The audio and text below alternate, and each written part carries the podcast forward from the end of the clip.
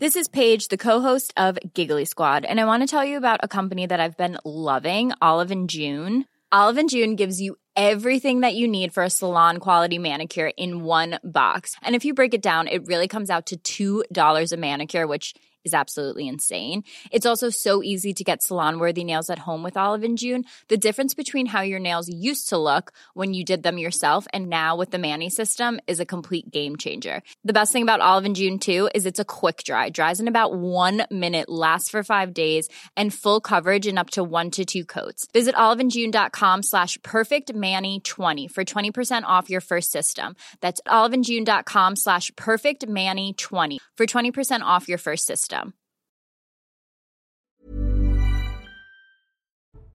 Bonsoir à tous et bonsoir à toutes. Bienvenue dans Punchline ce soir sur CNews. Mais où est passée Lina, cette adolescente de 15 ans qui est recherchée activement depuis samedi dans la région de Schirmeck dans le Bas-Rhin? La procureure de Saverne va tenir une conférence de presse dans un instant afin de faire le point euh, sur l'enquête. On vivra évidemment cette prise de parole euh, en direct. Sa famille et les proches de cette jeune fille sont au comble de l'inquiétude et de l'angoisse. À Paris, après l'agression contre un véhicule de police, samedi en marche d'une manifestation, sur les cinq personnes interpellées, deux seulement seront présentées à la justice, mais tous ont été remis en liberté ce soir. On en parle avec Jean-Christophe Couvi du syndicat Unité SGP. Enfin, le gouvernement tente de sauver la face avec la mesure de vente après coûtant des carburants. Bruno Le Maire a défendu cette position face aux critiques virulentes de la France insoumise tout à l'heure dans l'hémicycle de l'Assemblée nationale. Voilà pour les grandes lignes de nos débats ce soir. Tout de suite, il est pratiquement 17h, l'heure du rappel des titres de l'actualité avec Simon Guillain. Simon.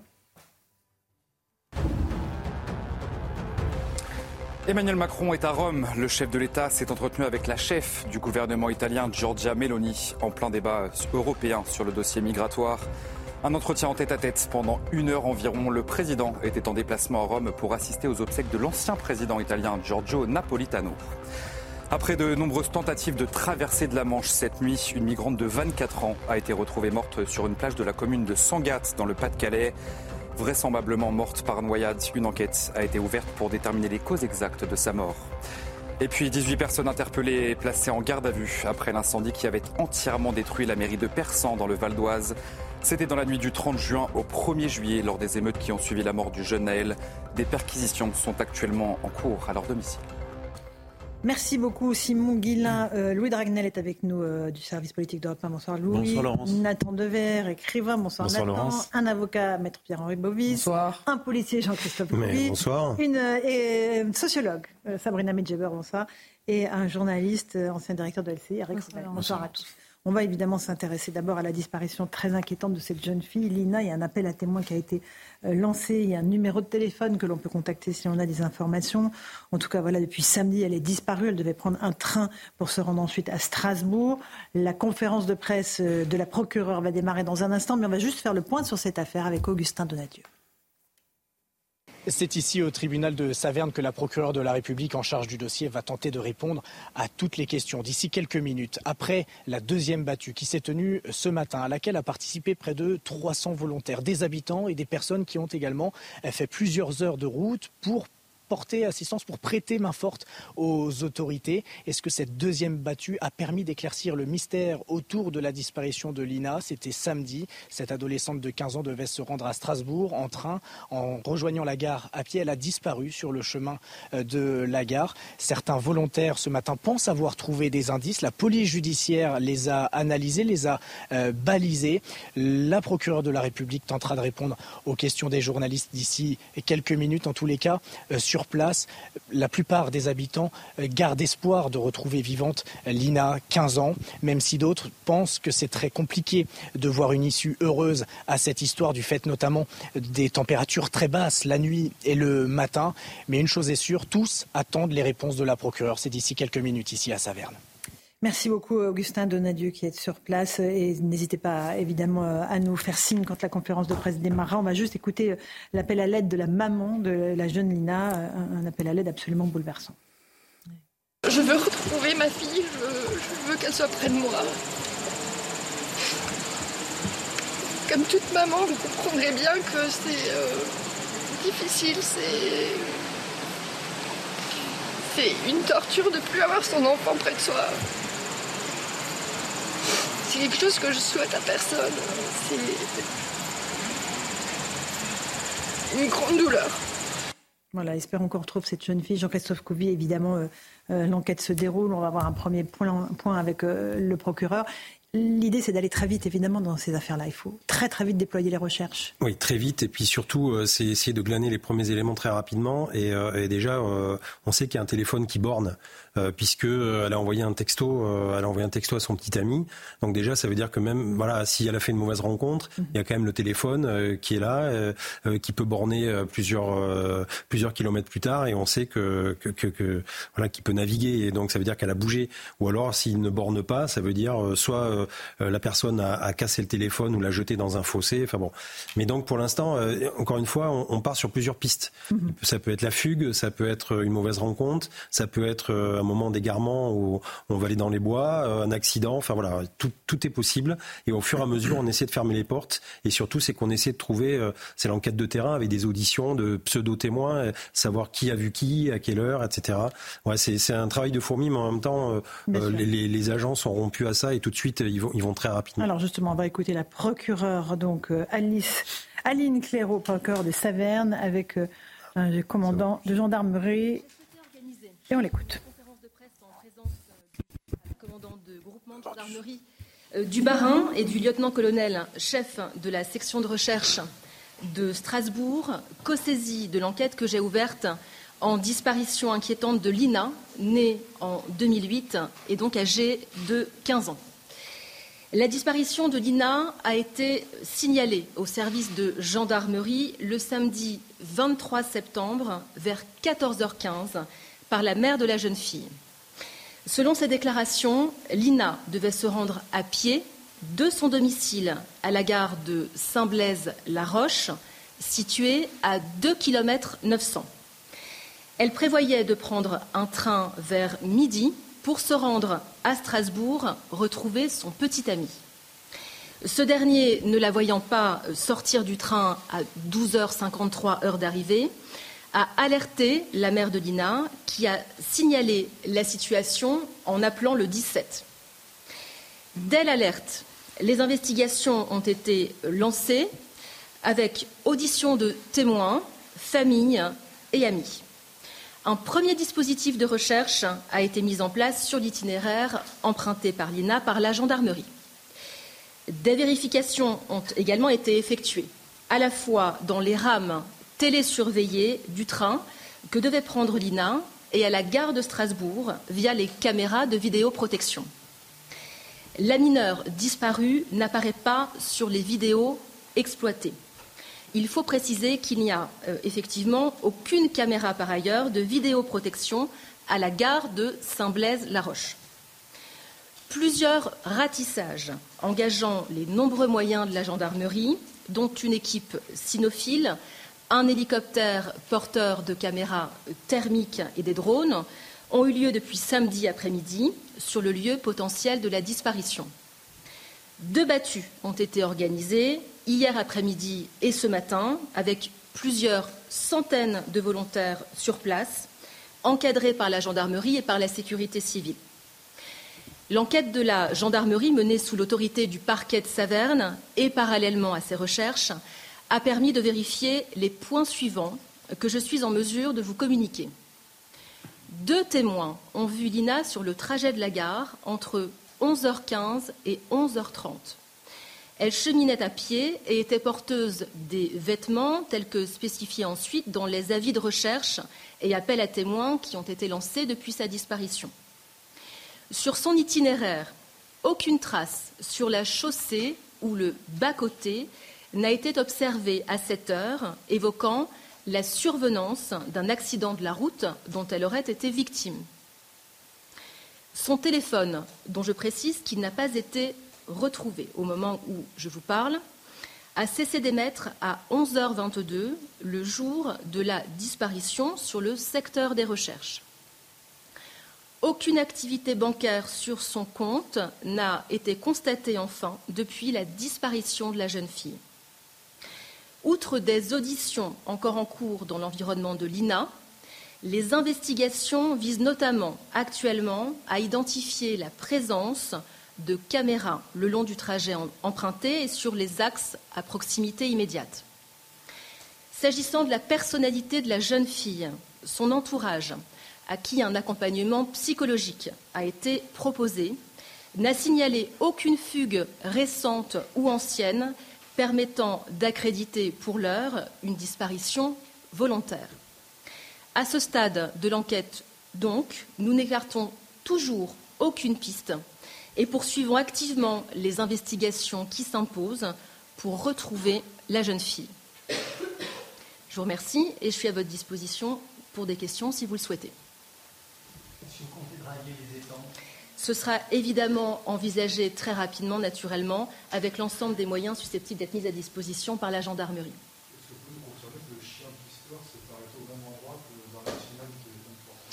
Alors, c'est euh, un aspect qu'il s'agit euh, de préciser et de vérifier. En tout cas, effectivement, l'équipe cynophile a permis d'identifier que la jeune fille euh, avait disparu dans le secteur des recherches qui sont actuellement effectuées. Mais vous savez, naturellement que c'est un niveau de précision, malheureusement, qui est très relatif. Donc, nous prenons évidemment cet aspect des choses avec beaucoup de recul.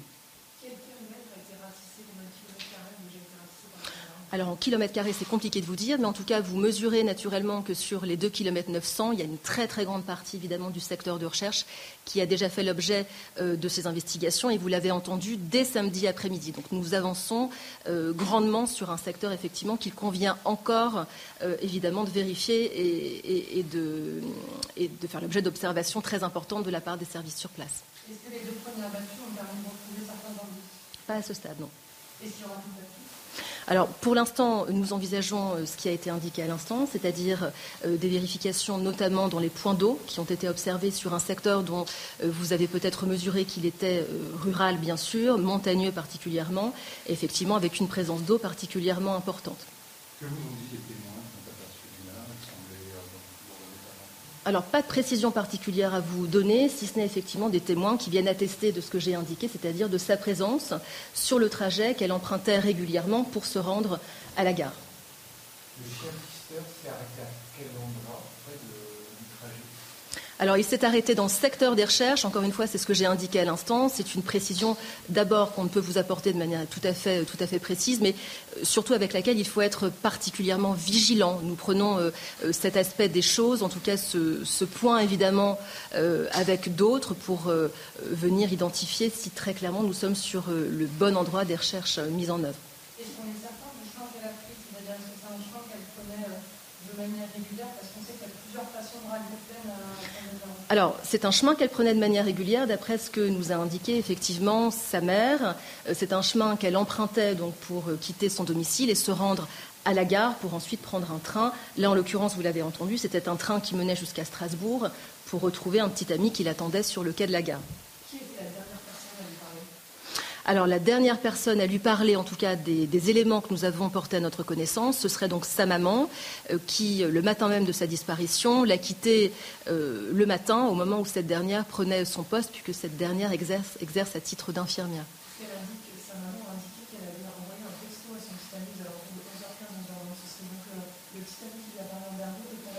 Alors, ce sont des éléments qu'on ne peut pas euh, venir préciser de cette manière-là. Euh, la seule chose que je peux vous dire, c'est, euh, comme indiqué à l'instant, que son téléphone cesse d'émettre à 11h22. Pour l'instant, aucune piste n'est privilégiée. C'est exactement ce que j'ai indiqué. Aucune piste n'est privilégiée.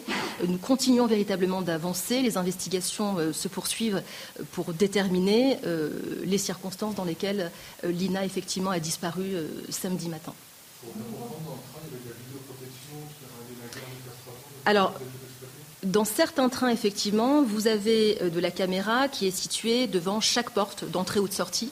Et donc, ce sont euh, les services de la, de SUGE, hein, c'est-à-dire euh, la protection, les services de, sécurité de la SNCF qui, sur réquisition, nous ont mis à disposition ces vidéos de telle manière que nous puissions vérifier si cette jeune fille apparaissait sur les vidéos. Elle n'apparaît pas sur les vidéos donc, de la rame considérée et elle n'apparaît pas non plus sur les vidéos euh, du quai de la gare de, Strasbourg et d'ailleurs de l'entièreté de la gare, puisque ces vérifications ont bien sûr été faites à la demande du parquet de Saverne.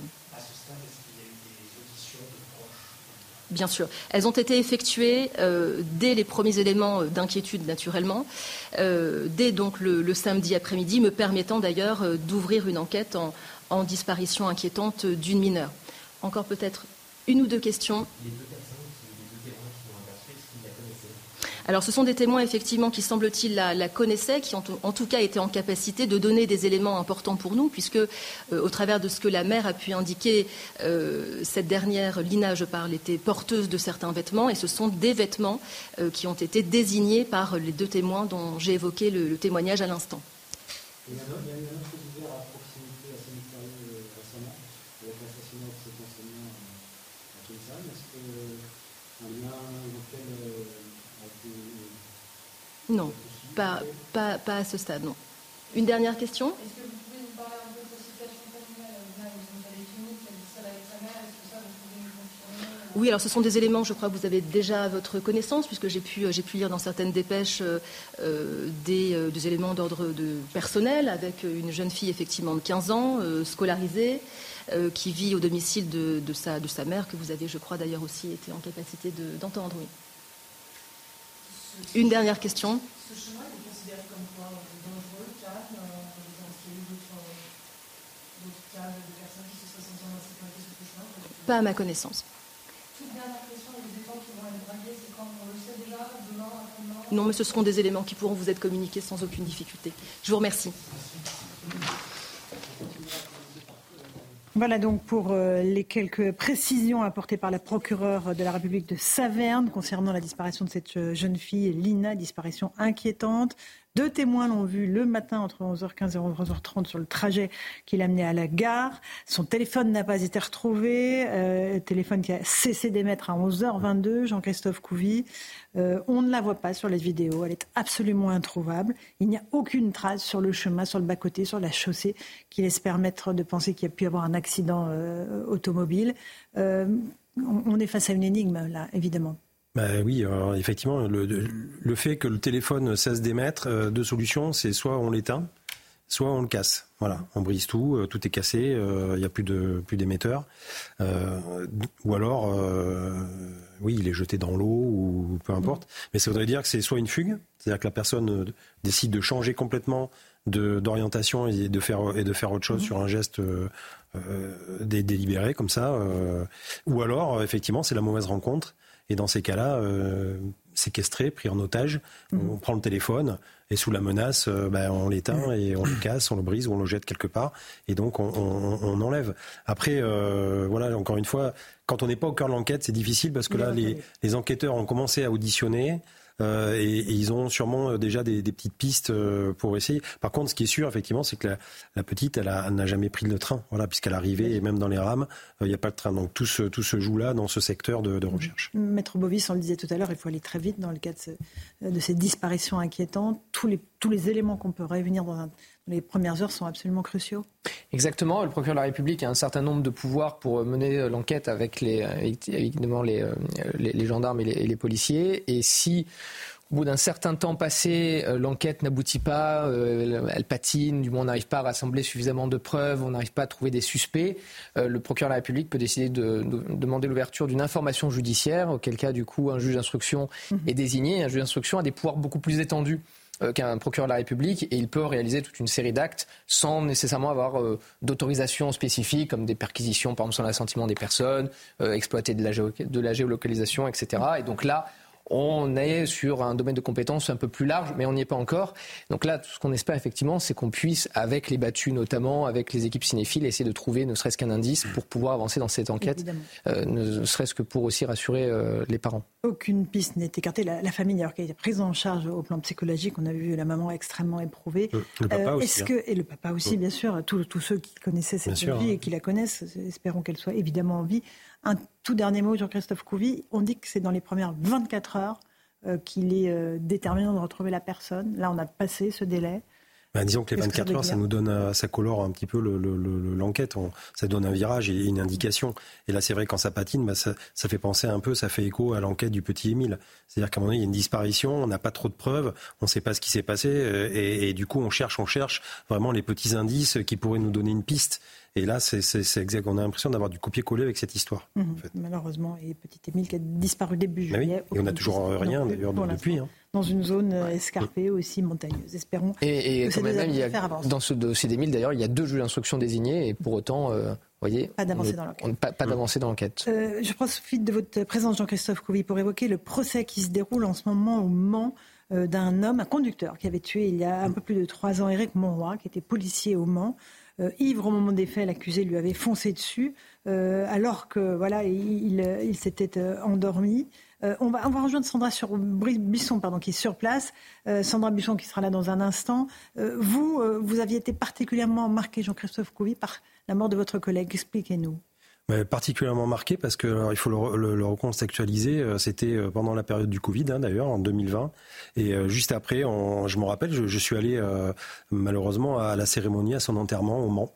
J'ai assisté aux funérailles et je peux vous dire que ça m'a ça m'a glacé le cœur parce que vous voyez la, la, la, vision que j'ai, c'est de voir en fait le corbillard partir avec les mmh. trois filles derrière. Mmh et sa femme et, tout le monde qui, suit et avec la musique. Euh, enfin, c'est vraiment, euh, c'est une image euh, vraiment qui vous qui vous fige et vous dites mais bon sang, mais mais mais enfin on picole au volant, on n'est pas apte à conduire. Euh, Ce qui s'est passé en fait, c'est qu'il était ivre au moment des faits, c'était endormi dans sa voiture. Le, mon collègue a voulu, effectivement, la personne était ivre et donc s'est endormi à un, feu rouge ou un stop, je sais plus. Et donc quand le policier, le collègue est arrivé, Eric Monroy, il a voulu retirer la, la clé de contact pour immobiliser le véhicule. Et là, la personne s'est réveillée, a accéléré, l'a traîné sur euh, plusieurs, des centaines de mètres. Il risque jusqu'à 20 ans de prison. Sandra Buisson, on, vous a retrouvé. Il y a beaucoup d'émotions sur place de la part de ses collègues policiers, on imagine, dans cette deuxième journée du procès. Oui, effectivement, euh, c'est tout un commissariat qui revit euh, depuis hier euh, cet événement traumatique du 6 août 2020. Il y a une vingtaine de policiers dans la salle, dont une dizaine de ses collègues qui travaillaient avec lui la nuit. Hier, la directrice adjointe de la police nationale a fait le déplacement jusqu'ici au Mans pour soutenir ses effectifs et la famille d'Éric Monroy. Et puis, on a entendu aussi hier ses deux coéquipiers qui étaient avec lui sur place ce soir-là, 6 août 2020, euh, appelé pour épauler les sapeurs-pompiers parce qu'un homme était endormi au volant, arrêté à un feu euh, tricolore en pleine voie, moteur euh, tournant. Et c'est la voix étranglée que sa collègue de 34 ans est venue raconter cette intervention qui a tourné au drame. Elle reste persuadée qu'après s'être réveillée, Charlie Fajol avait déjà eu affaire à la justice et faisait tout pour gagner du temps et échapper au contrôle parce qu'il avait bu. Il ne coopérait pas, dit-elle, ne voulait pas donner ses papiers ni descendre euh, de la voiture. Aujourd'hui, euh, cette policière est toujours en police secours comme à l'époque, mais elle ne sort plus euh, sur le terrain. Ce soir-là, vous savez, on est parti à trois et on est revenu à deux. Elle est restée ensuite l'après-midi aux côtés de la famille d'Éric Monroy, main dans la main avec la veuve du policier. Merci beaucoup Sandra Buisson sur place avec Michael Chailloux pour cette euh, triste, euh, vraiment triste histoire. Euh, Maître Bovis, vous vouliez rajouter quelque chose? Non, c'est surtout que cet individu est un récidiviste, hein, puis il avait déjà été condamné dans, par, le passé, première chose. Et, deuxième chose, là, dans ce procès, il va y avoir un élément fondamental qui va devoir être déterminé, savoir si il va être condamné pour violence volontaire ayant entraîné la mort, ou alors pour homicide involontaire, en sachant que les deux infractions sont littéralement différentes, puisque dans un cas, euh, vous euh, pouvez être condamné à 20 ans euh, de réclusion criminelle, et dans l'autre cas, vous pouvez encourir jusqu'à 10 ans. Donc vous passez du simple au double. Et là, la question va être de savoir si effectivement il a eu l'intention de donner la mort en accélérant, puisqu'il faut aussi rappeler que les policiers avaient installé des cales euh, sous les roues du véhicule pour éviter euh, que justement il puisse avancer. Et en appuyant sur l'accélérateur, il est passé au niveau des cales, il a franchi les cales pour ensuite aller taper mhm. euh, ce, policier. Sandra Buisson, qu'est-ce qu'il a dit précisément l'accusé aujourd'hui?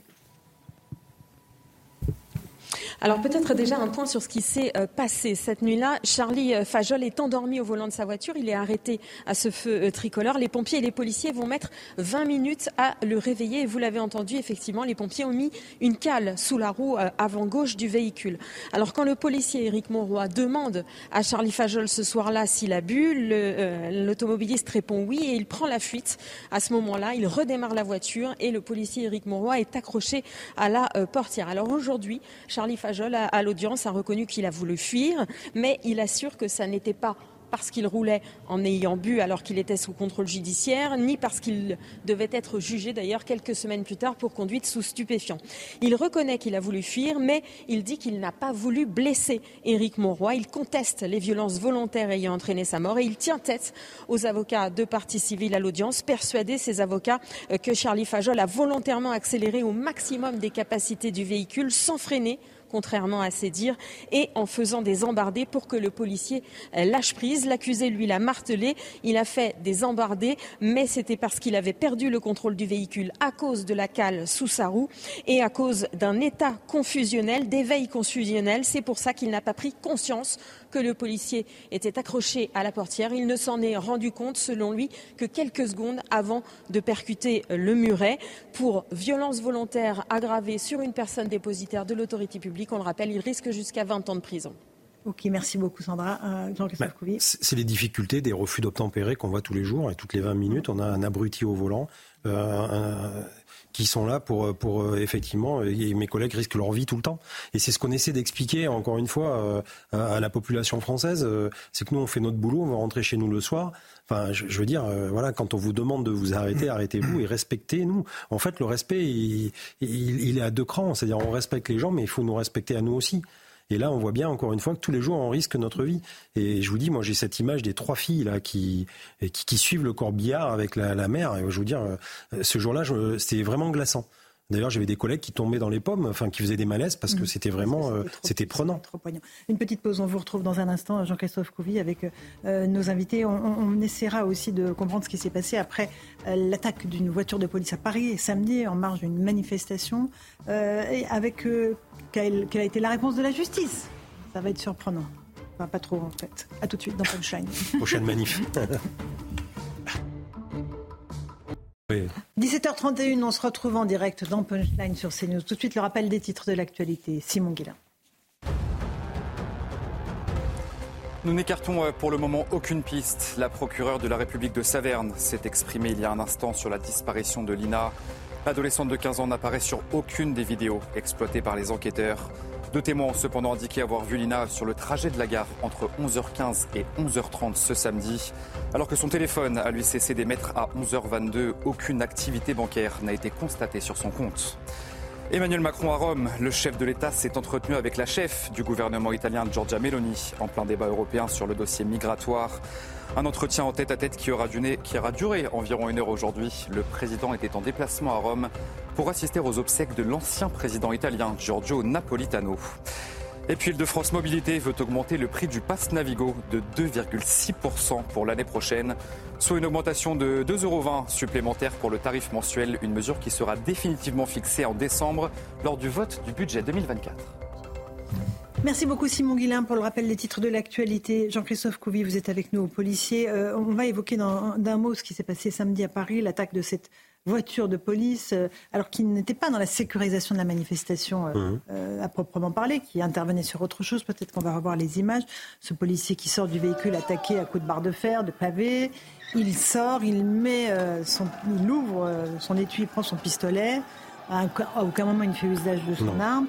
J'aimerais juste que vous nous disiez, il y a eu cinq personnes interpellées quels ont été les, attendus de la justice. Je crois qu'il y en a deux qui ont été présentés ou vont être présentés à la justice et le résultat c'est que... Alors moi j'ai un qui a été libéré, euh, les autres c'est une COPJ, c'est-à-dire qu'en fait on va leur tirer les oreilles, leur dire que c'est pas bien. Ils sont convoqués devant un officier judiciaire ou un médiateur de la justice pour leur dire que c'est pas bien ce qu'ils ont fait. Et en fait il y en a qu'un qui paraissait aujourd'hui en comparaison immédiate et lui il est, sous contrôle judiciaire, donc il est libre en fait. Hein. Il est libre. Sous contrôle judiciaire, il doit pointer une fois par semaine au commissariat il a interdiction de, de, de, de, participer à des manifestations. Et en fait, il, il, il sera il sera, j'allais dire, il passera en, jugement le 2 novembre. Donc, si vous voulez, on peut attaquer des policiers. Le soir, on peut ne pas dormir en prison. Mhm. Je pense qu'une petite, une petite, enfin quelques nuits en prison lui aurait aussi, fait peut-être un peu de bien. Par contre, si un policier avait fait quelque chose, je pense que lui, il aurait été dormir en prison. Voilà. C'est toute la différence. Alors, j'espère que, et je me méprends, j'espère que les magistrats qui ont, qui ont, qui ont instruit cette affaire n'étaient pas samedi aussi pour défiler. Voilà. espérons, espérons. Euh, un petit mot là-dessus, Medjeber euh, eh bien, en fait, on observe un changement de paradigme très inquiétant en France, c'est-à-dire que le monopole de la violence légitime, théorisé par euh, Max Weber dans son ouvrage euh, Le savant et politique en 1919, s'est transformé aujourd'hui en, en, monopole de la délinquance légitime, c'est-à-dire qu'aujourd'hui, les délinquants agissent en toute impunité euh, face euh, aux forces de l'ordre qui sont là pour garantir la sécurité des citoyens. Et comme disait Jean-Christophe, le problème, c'est que cet, cet axiome, ce paradigme-là, est articulé par nos propres politiques. élus de, et représentants de, de, la nation qui ne cessent de distiller ce discours contre les violences dites policières qui, je le rappelle, n'existent pas en France. Le, les violences policières ou systémiques comme le racisme systémique sont euh, un lot d'agencement d'expériences individuelles, mhm, mhm. comme il existe euh, au titre du racisme plusieurs euh, xénophobies, des xénophobies plurielles, qui sont par exemple le racisme intracommunautaire ou le racisme anti-blanc. L'État n'institutionnalise pas pardon, la violence par des décrets, des lois, des règlements, des circulaires. Mhm. Je rappelle que l'État est uni, la République pardon, est unie, indivisible, et qu'il n'y a pas de logique classificatoire des minorités, donc ni de racisme systémique qui en découle.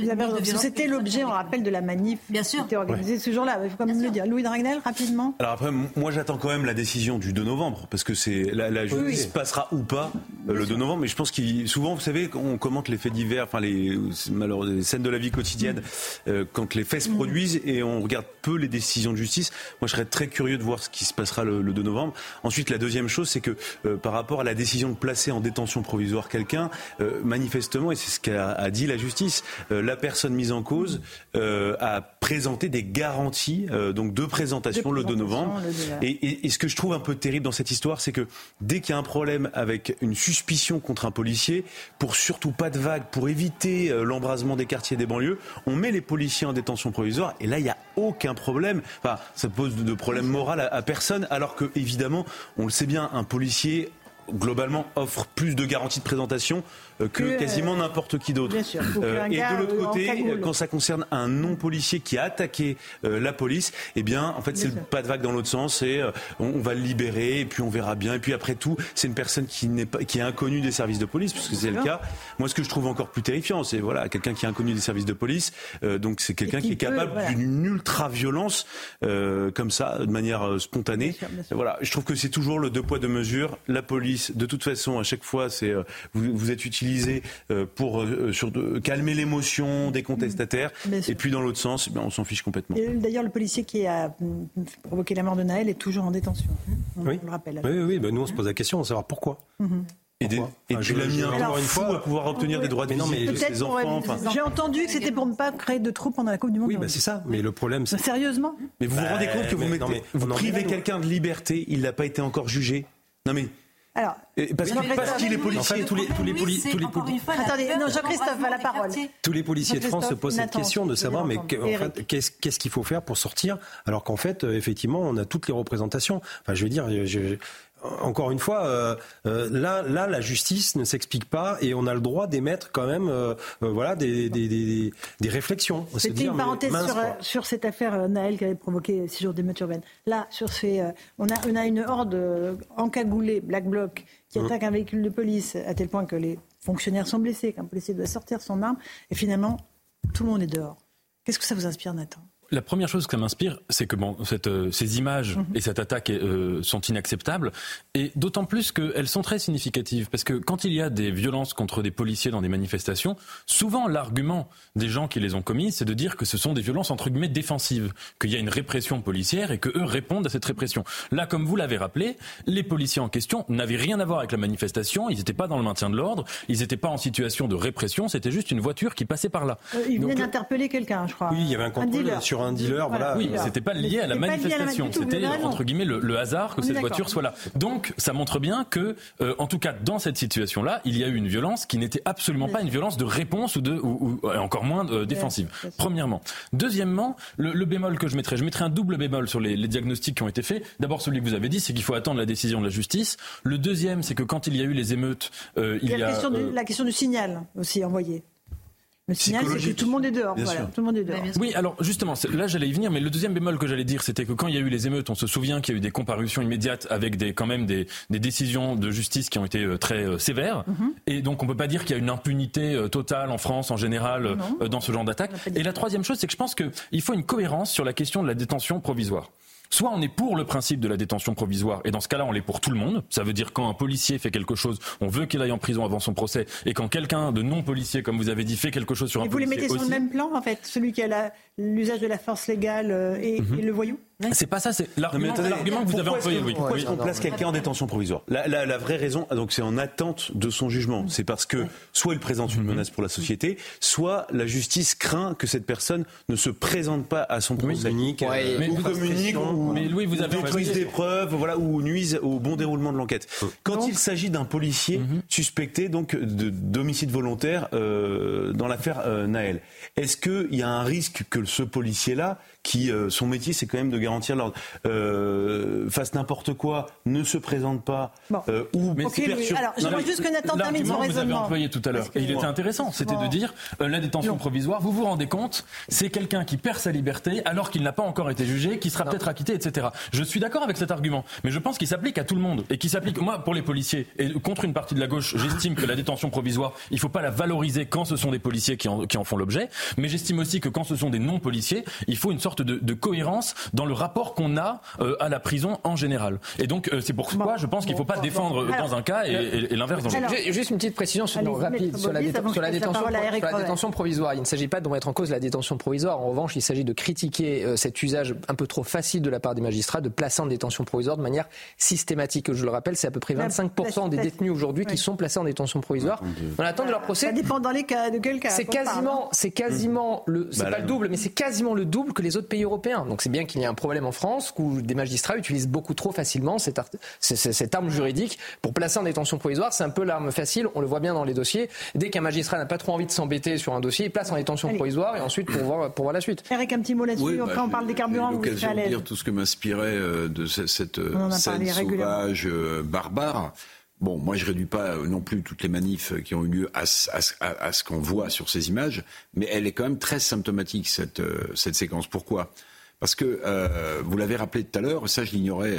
Ils sont une bonne dizaine là autour de la voiture. Hein, c'est que, en fait, cette voiture de police n'a rien à voir avec la manifestation. Ça veut dire que les abrutis qui se livrent à cette attaque euh, de barbares prennent au pied de la lettre les mots d'ordre des gens d'LFI. Mmh. Personne mmh. n'aime la police. Et quand vous voyez une voiture de police, quelle que soit la voiture de police, alors ces gens prennent au pied de la lettre ce qu'on leur a mis dans la tête, c'est-à-dire personne n'aime la police et comme on n'aime pas, on les massacre. En fait, c'est ça que veut dire cette image. Mmh. Car cette voiture de police n'était pas en train d'encadrer la manifestation, elle était, elle venait, donc vous l'avez dit, d'interpeller un dealer. Donc c'est le symbole même euh, que la responsabilité, me semble-t-il, des plus extrêmes euh, de ces leaders d'extrême gauche est engagée parce que ces gens prennent au pied de la lettre. Personne n'aime la police. Raison. Je, bah, voilà. Et, tout le monde quand même ces images qui font le tour du monde et que et, le monde entier se dit mais qu'est-ce que c'est que cette France là où, où, il y a, où, il y a, des militants politiques qui agresse des policiers et que personne ne dit rien, personne ne fait rien, et qu'au contraire, on va reprocher aux policiers d'avoir été là, de faire leur boulot, alors qu'en fait, euh, quand on écoute Sandrine Rousseau, euh, quand il faut faire une manifestation, le temps se fige, il faut faire une ZAD en fait, hein, c'est ça. Oui, mais surtout pour pas qu'il y ait de policiers, parce que le fait qu'il y ait des policiers, ça, ça, énerve les manifestants. Donc, euh, qui, regarde bien le mode opératoire des, des, des barbecues, surtout, et qui s'occupe du prix de la viande. C'est un peu du machisme, mon cher Christophe. C'est facile, mais qui nous laisse faire un petit peu Oui, mais bon, parce que moi, moi, non, mais moi j'appelle aussi les, gens de l'ultra gauche et, Ça, je suis d'accord, mais pas le ils peuvent devenir réservistes de la police nationale et venir nous rapporter les gens que les gens agissent là où ils sont compétents. Nathan Dever veut réagir. Je, voulais juste dire aussi une chose, c'est que ce qui est profondément euh, navrant dans ces images et plus généralement dans le débat qu'il y a sur la police, quelle image, de quelle partie de l'image est navrante pour vous? Bah, euh, L'attaque sur une voiture de police, c'est pas besoin de faire un, dessin pour le coup. Et le, et le, débat sur la police mhm. qui est ramené à des slogans. Et on voit bien toute la bêtise du slogan politique. Tout le monde déteste la police. D'abord, c'est faux. Les sondages montrent bien que c'est pas le cas, etc. Mais ce qui est profondément dommage. soutiennent des policiers qui sortent leur arme quand leur intégrité physique est, euh, menacée. Exactement. Et donc, ça empêche d'avoir un vrai débat de fond sur le fonctionnement de la police, qui serait un débat intéressant. Par exemple, euh, et j'en parlais l'autre fois avec, avec Georges Fenech, pas en émission, mais on, on, en discutait, sur le fait que la gauche pourrait, par exemple, décider qu'elle va se concentrer sur le fait de discuter la loi de 2017, vous savez, sur l'usage euh, du port d'armes, qui est une loi. Donc là, il y a un débat qui est politique, une loi qui a été votée euh, par euh, Monsieur Cazeneuve notamment, enfin initiée par Monsieur Cazeneuve. Mm. Donc là, c'est un débat qui est purement politique et ce serait intéressant. On pourrait discuter du fait que la police ne fonctionne pas de la même manière en Allemagne et peut-être comparer, peut-être voir si on peut pas s'en inspirer. Mais là, quand on est dans, dans la pensée par slogan et dans la pensée qui mélange une critique d'une institution, une réflexion sur une institution avec des insultes contre des individus, voire des attaques physiques contre des individus qui exercent une profession, eh bien c'est un double naufrage euh, politique. Vous avez raison. Et peut-être une petite précision justement sur le port, euh, sur, l'arme qui a été utilisée par, par le policier, puisque je, rebondis aussi sur ce qu'a pu euh, dire Sandrine Rousseau, qui est une bêtise folle. Elle a dit que c'était inadmissible. Voilà. Mais alors, ce n'est pas que c'est inadmissible, c'est que c'est parfaitement légal surtout. Mhm. C'est que le policier ah pouvait, très, bien,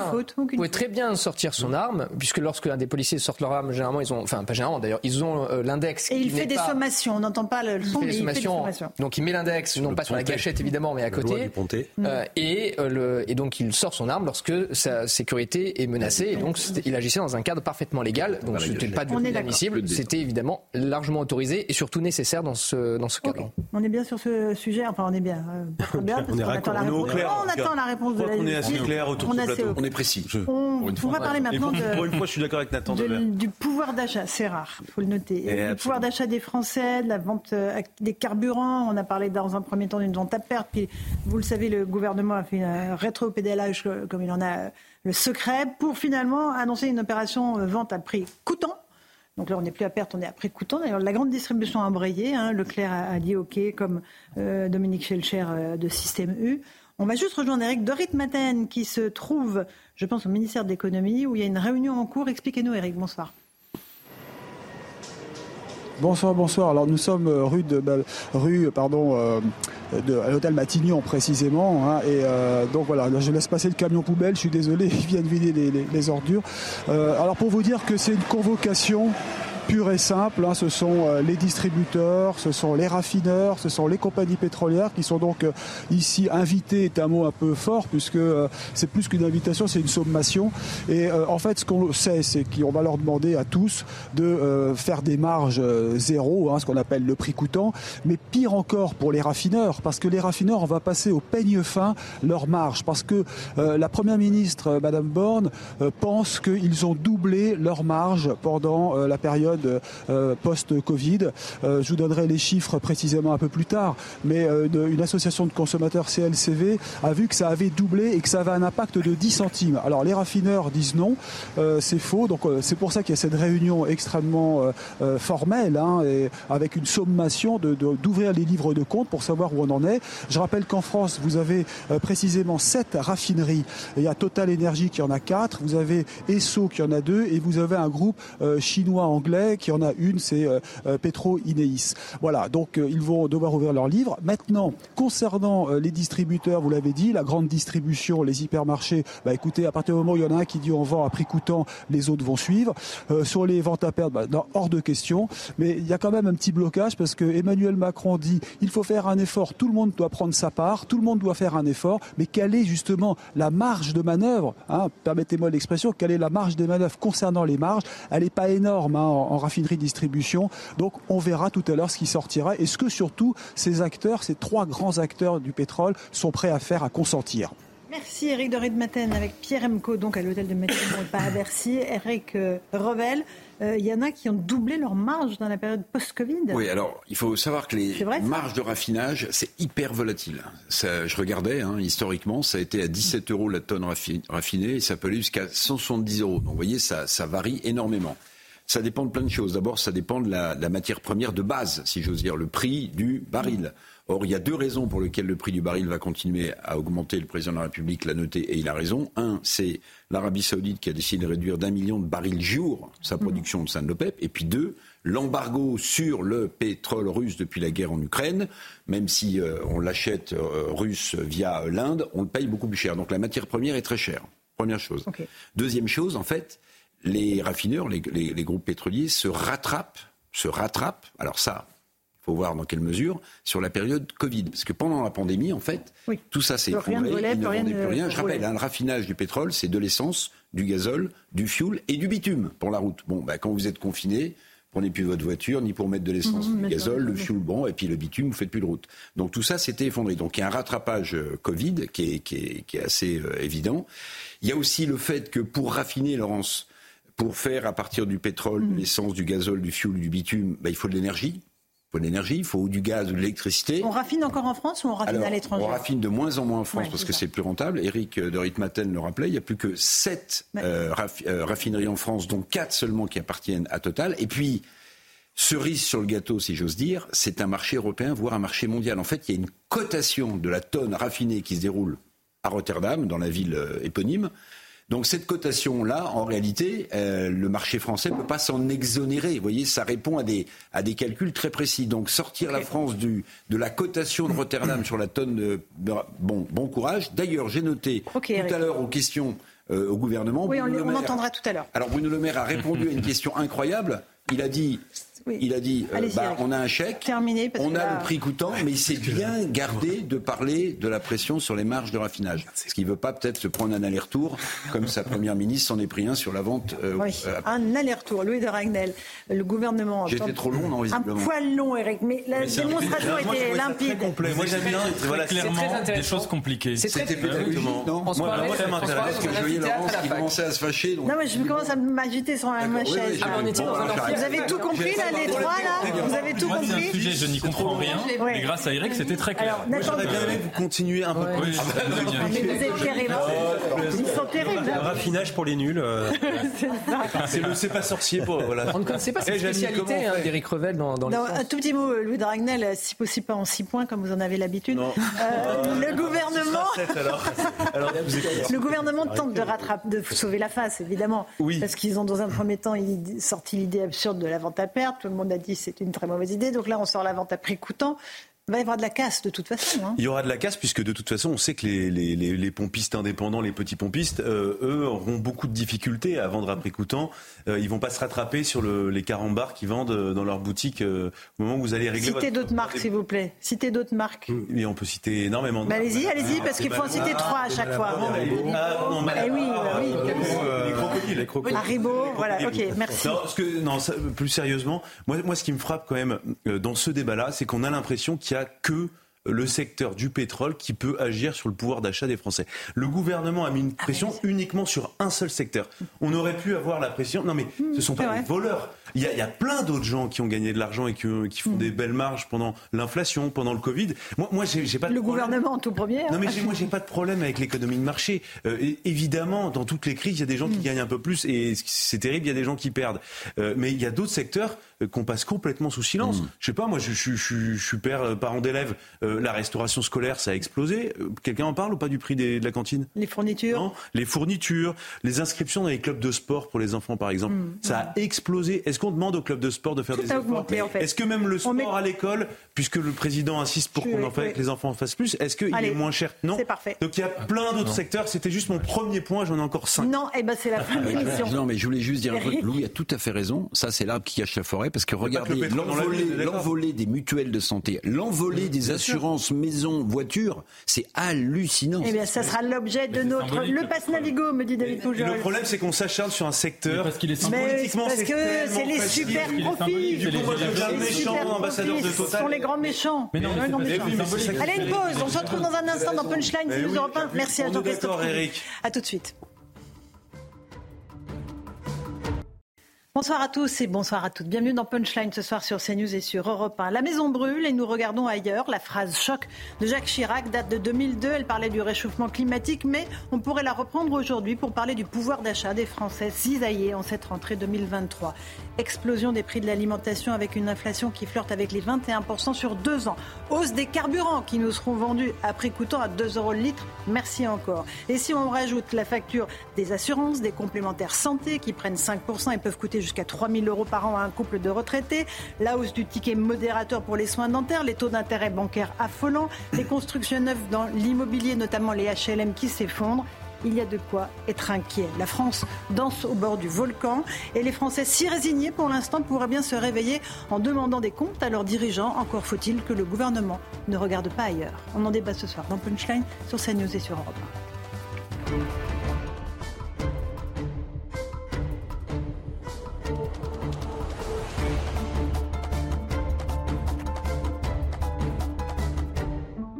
Il est pile 18h, bienvenue sur Europe 1 et sur CNews. Tout d'abord, le rappel des titres de l'actualité, la disparition de Lina. Nous n'écartons pour le moment aucune piste. C'est la procureure de la République de Saverne qui s'est exprimée sur cette disparition d'une adolescente de 15 ans. Elle n'apparaît plus sur aucune des vidéos exploitées par les enquêteurs. Deux témoins ont indiqué l'avoir vue sur le trajet qui mène de son domicile à la gare. On fait un point complet avec notre envoyé spécial dans un instant.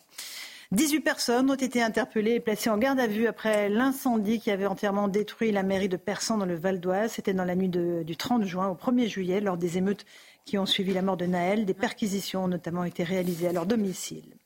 Emmanuel Macron est à Rome. Le chef de l'État s'est entretenu avec la chef du gouvernement italien, Giorgia Meloni, en plein débat européen sur le dossier migratoire. Un entretien d'une heure en tête à tête. Le président était initialement en déplacement à Rome pour assister aux obsèques de l'ancien président italien Giorgio Napolitano. Enfin, pour les Jeux Olympiques, 16 000 offres d'emploi sont proposées cette semaine pour les JO de Paris 2024. Cuisiniers, chauffeurs de bus, agents de sécurité. Un forum a lieu à la Cité du Cinéma à Saint-Denis pour les métiers qui peinent à trouver voilà pour les grandes lignes de l'actualité, 18h01 et quelques secondes. Louis de Ragnel, chef du service politique de repas, est avec nous. Bonsoir Louis. Bonsoir Laurence. François Pupponi, ancien député, là. Bonsoir, Nicolas Bouzou, économiste. Bonsoir Nicolas. Bonsoir. Ravi de vous retrouver sur le plateau de Punchline, sur Europe 1 et sur CNews. Sabrina Medjeber, sociologue. Bonsoir. Bonsoir Eric Revel, qui est journaliste, ancien directeur de LCI. On va d'abord, si vous le voulez bien, avant de parler des sujets économiques qui vous tiennent à cœur, et à nous aussi, mon cher Nicolas Bouzou, parler de la disparition très inquiétante de cette jeune fille, Lina, disparue samedi sur le trajet euh, qui menait de son domicile à la gare. Augustin Donadieu est sur place. Euh, Augustin, euh, qu'est-ce que l'on a appris cet après-midi, notamment avec cette conférence de presse du procureur? Plusieurs choses. Déjà, la, prise de parole de la procureure de la République de Saverne était très attendue évidemment par la famille de Lina, mais également par ces centaines de volontaires qui se sont euh, déplacés à l'occasion des deux battues qui ont eu lieu hier et euh, aujourd'hui. D'ailleurs, à ce propos, je vous propose d'écouter Aline Clairaut, la procureure, qui a apporté euh, quelques précisions sur les moyens mobilisés à l'occasion de ces deux battues. Ratissage, engageant les nombreux moyens de la gendarmerie, dont une équipe cynophile un hélicoptère porteur de caméras thermiques et des drones ont eu lieu depuis samedi après-midi sur le lieu potentiel de la disparition. Deux battues ont été organisées hier après-midi et ce matin avec plusieurs centaines de volontaires sur place, encadrés par la gendarmerie et par la sécurité civile. Il a été précisé également que l'adolescente qui devait rejoindre son petit ami à Strasbourg n'a pas été identifiée sur les vidéos de, de caméra surveillance dans les trains et dans la gare de Strasbourg, mais qu'en revanche, euh, deux témoins affirment l'avoir aperçue entre le domicile de ses parents et la gare de Saint-Blaise-de-Roche, quelques instants seulement avant que son téléphone ne cesse d'émettre. Alors à ce stade, les investigations se portent sur la recherche de caméras, justement sur ce chemin de 2 km 9 qui sépare le domicile de ses parents de la gare de Saint-Blaise-de-Roche. Et enfin, sur le dragage dans les prochaines heures, les prochains jours, des deux points d'eau autour desquels les recherches se sont concentrées, les deux points d'eau autour desquels les chiens renifleurs ont perdu la trace de Lina, 15 ans, disparue samedi. Merci Augustin. Donadieu sur place avec Fabrice Elsner pour euh, les images, disparition très inquiétante. On va écouter la maman de la jeune fille euh, qui a d'ailleurs été prise en charge par euh, une cellule psychologique. C'est ce qu'a dit la procureure. Écoutez l'inquiétude de la maman de Lina. Je veux retrouver ma fille, je veux, qu'elle soit près de moi. comme toute maman, vous comprendrez bien que c'est euh, difficile, c'est. C'est une torture de plus avoir son enfant près de soi. C'est quelque chose que je souhaite à personne. C'est une grande douleur. Voilà pour l'émotion de la maman Louis de Ragnel. Euh, des euh, investigations tous azimuts, aucune piste écartée, a dit la procureure. Et cette jeune fille qui s'est volatilisée depuis samedi. Alors oui, alors il y a un élément qui est important, c'est qu'à 11h22, son téléphone a cessé d'émettre. Et donc, euh, ce qui intéresse le plus les enquêteurs, euh, c'est de regarder autour de cet horaire-là où aurait pu, où devait être cette jeune fille. Alors pour l'enquête, c'est une enquête habituelle malheureusement pour ce type de fait inhabituel. mais donc évidemment, il y a, y y a une investigation assez poussée qui est faite notamment auprès de l'environnement de la jeune fille, ses amis, ses parents. Il y a sans doute aussi donc il y a des auditions qui sont menées, euh, certaines euh, de manière assez discrète. On, soupçonne tout le monde en vérité. Exactement, c'est une étude d'environnement. Tout le monde est soupçonné. Voilà, donc on fait tout l'environnement et puis euh, ils essayent aussi de tirer le fil d'une pelote, d'essayer de comprendre bah, qui avec qui elle était hier soir, hier après-midi. Est-ce qu'il y a est-ce qu'il y a un élément qui a pu déclencher quelque chose aussi chez elle, une volonté d'aller dans telle direction plutôt que dans, dans une autre? Il y a des moyens très importants donc qui sont déployés, des moyens aériens avec un, un hélicoptère de la gendarmerie, des équipes cynophiles. Ça a été rappelé par la procureure de la République tout à l'heure. Et puis, donc, il y a ce qu'on sait, euh, et globalement, on ne sait pas grand-chose. Et euh, de l'autre côté, bah, les, gendarmes qui sont euh, en charge de, l'enquête, mhm. eux, ils sont en train effectivement de fermer des portes. et puis, il y a sans doute, comme à chacune de ces, ce type de, de, de, de problèmes, mhm. de tragédies, des mises sur écoute qui sont faites. dans souvent dans l'environnement assez proche. et puis ils essayent de voir aussi les relais de plaques d'immatriculation qui apparaissent sur les, la vidéosurveillance, essayer de voir si euh, le propriétaire d'une voiture n'appartient pas au, fichier des personnes recherchées. Euh, voilà. Et donc il, balaye vraiment euh, dans tous les sens. Pour l'instant, officiellement, on ne sait absolument rien, mais ça ne veut pas forcément dire que pour autant que l'enquête patine. Mais évidemment, et surtout, il faut aller vite, c'est ce que nous disent tous les spécialistes de la question. On va écouter maître Bernard Boulou, avocat, qui dit que voilà, c'est vraiment dans les 48 premières heures qu'il faut avancer. Dans une disparition, il n'y a pas de scène de crime. Donc toutes les pistes sont envisageables. on a évoqué la fugue, mais là, euh, la porte va vite se refermer. Euh, on a la piste intrafamiliale, il faut aussi effectivement euh, l'explorer, comme on a pu le faire dans l'affaire Émile.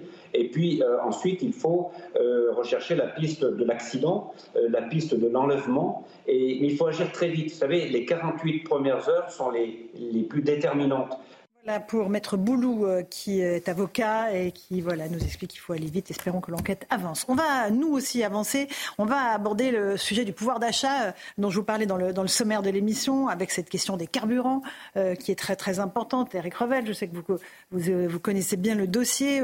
L'accumulation des hausses que j'ai faites là, sur ce qui se passe dans la rentrée est absolument vertigineuse. Quand on fait l'addition de tout, euh, comment font euh, les Français pour s'en sortir? Oui, alors on peut faire une analyse euh, économique que va évidemment compléter avec Mestria Nicolas Bouzou, mais il y a aussi une lecture politique.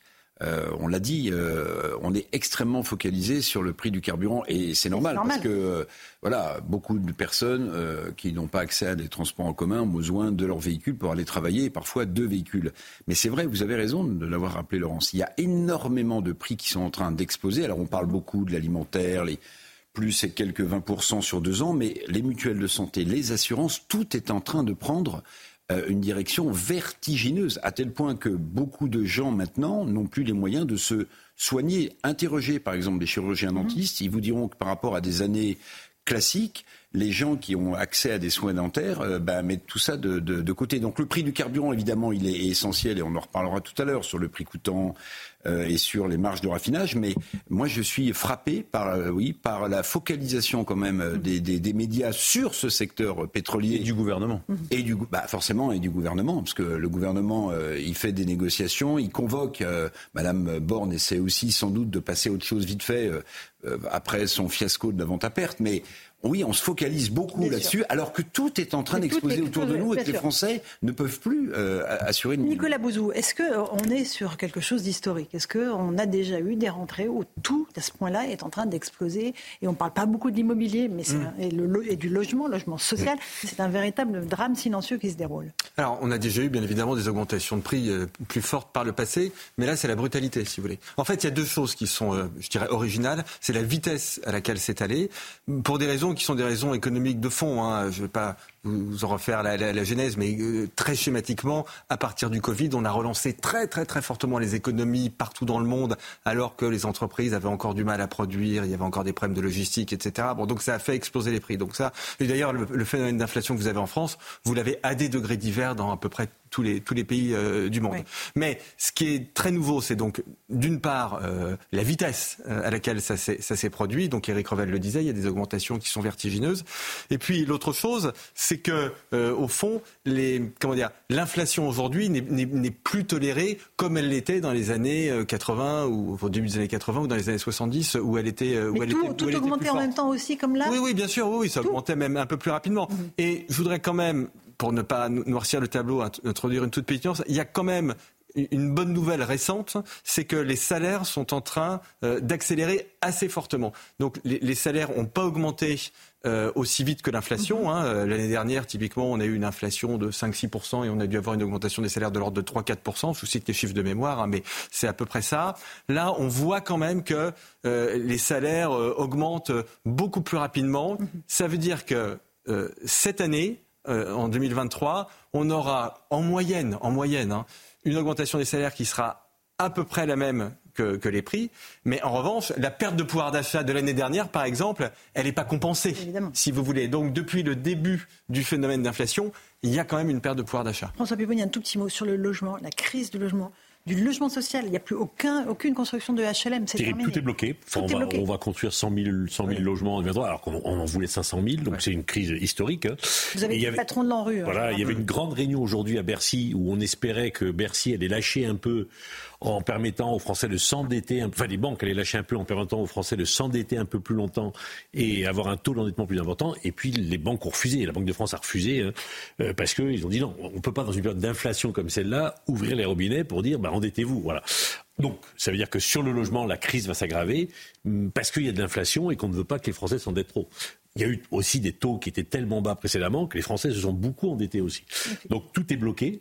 Et on est très inquiet pour le logement et le BTP, parce que bien entendu, ceux qui construisent le logement, c'est le BTP. Évidemment. Petite pause. Euh, Sabrina, un tout petit mot peut-être avant la pause. Oui, le malaise psychique des classes moyennes qui sont en première ligne et qui sont évidemment de plus en plus paupérisées parce que ce sont elles qui subissent de plein fouet, de plein comme vous l'aviez rappelé, ce contexte inflationniste qui touche tous les paramètres de leur vie, que ce soit la cantine scolaire, que ce soit les vacances, que ce soit le prix de la viande, que ce soit le prix du carburant, que ce soit, que ce soit les loyers, justement, que certains n'arrivent plus à payer. Ce sont les classes populaires, si on, prend une lecture sociologique, qui subissent de plein fouet cette paupérisation. Et je rajoute aussi les étudiants. étudiants les étudiants également, bien sûr. Il y a des campements maintenant de tentes hmm aux alentours de certaines facs, tellement les, étudiants n'ont même plus de quoi se loger euh, au Crous. Petite pause, on se retrouve dans un instant sur Europe 1 et sur CNews dans Punchline. On va parler des prix des carburants. Qu'est-ce que ça va vous rapporter, vous, automobilistes, concrètement, une opération de vente à prix coûtant des carburants? On sera avec Margot Faudéré d'Europe 1 tout de suite. 18h17, on se retrouve en direct sur Europe 1 et sur CNews dans Punchline. On évoque le pouvoir d'achat, le gouvernement qui souhaite donc imposer la vente des carburants à prix coûtant à la grande distribution. D'ailleurs, a priori, ça va être mis en place. Michel-Édouard Leclerc a dit OK, euh, système U également. Margot Faudéré d'Europe 1 nous a rejoint. Bonsoir Margot. Concrètement, quel impact aurait cette mesure de vente du carburant à prix coûtant pour le portefeuille du consommateur? Eh bien, a priori, cela aurait un impact très marginal. En réalité, les distributeurs comme Carrefour, Intermarché et Leclerc font peu de marge sur le carburant, 1 à 2 centimes par litre.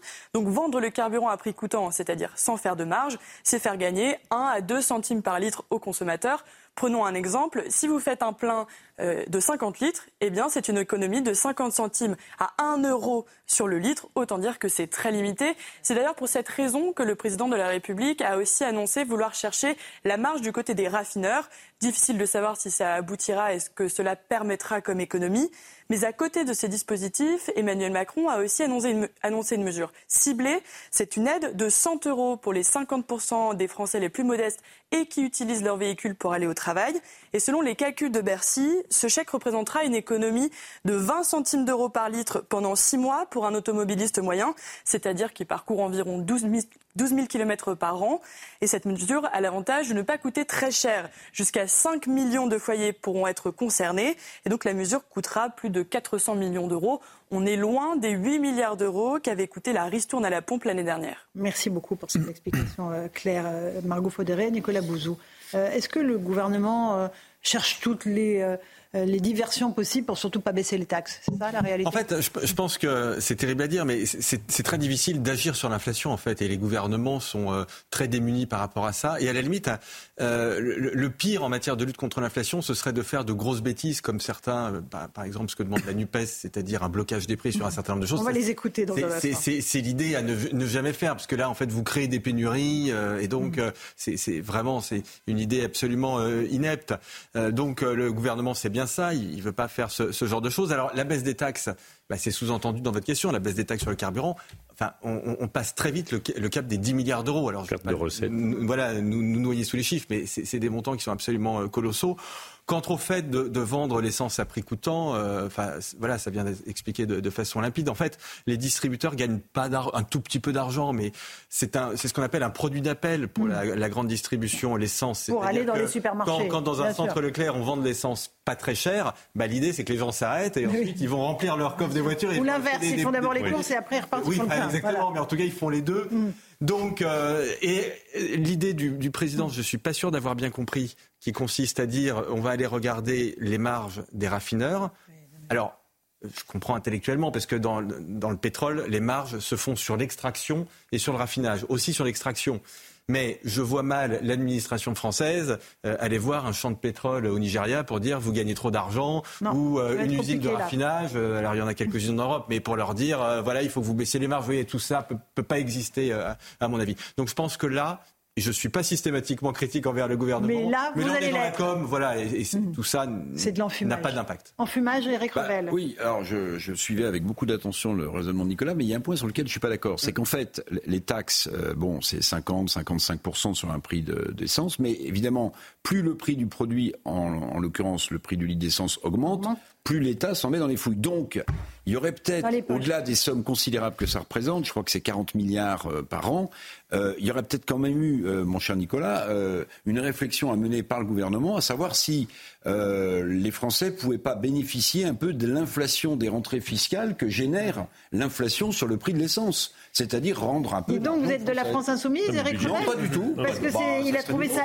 inepte, Nicolas. Non, non, non, non, non, mais budgétairement, c'est pas des prix bloqués. Non, je parle pas de prix bloqués du tout. Je dis, il y a un delta. Puisque l'inflation est forte sur le. Sur oui, non, non, pas. Un petit mot, Nicolas, puis on va écouter. juste, allez, je donne le contre-argument pour le plaisir, mais il est quand même, euh, je, le pense juste.